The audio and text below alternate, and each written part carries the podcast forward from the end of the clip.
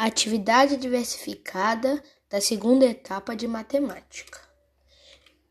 Olá, Rose. Eu decidi fazer um podcast porque foi a maneira mais legal e fácil que eu encontrei de fazer, entendeu? Então vamos lá. Sobre fração. O uso da fração, da, de frações, é muito frequente no nosso dia a dia.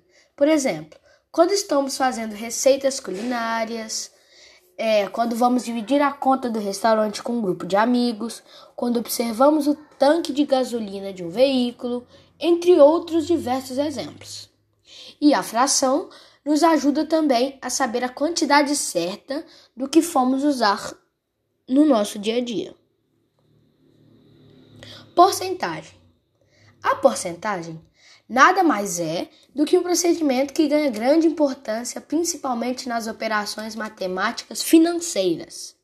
Dessa forma, a porcentagem matemática é utilizada para a expressão de índices inflacionários ou então deflacionários, de descontos, taxa de juros, aumentos e muitos outros.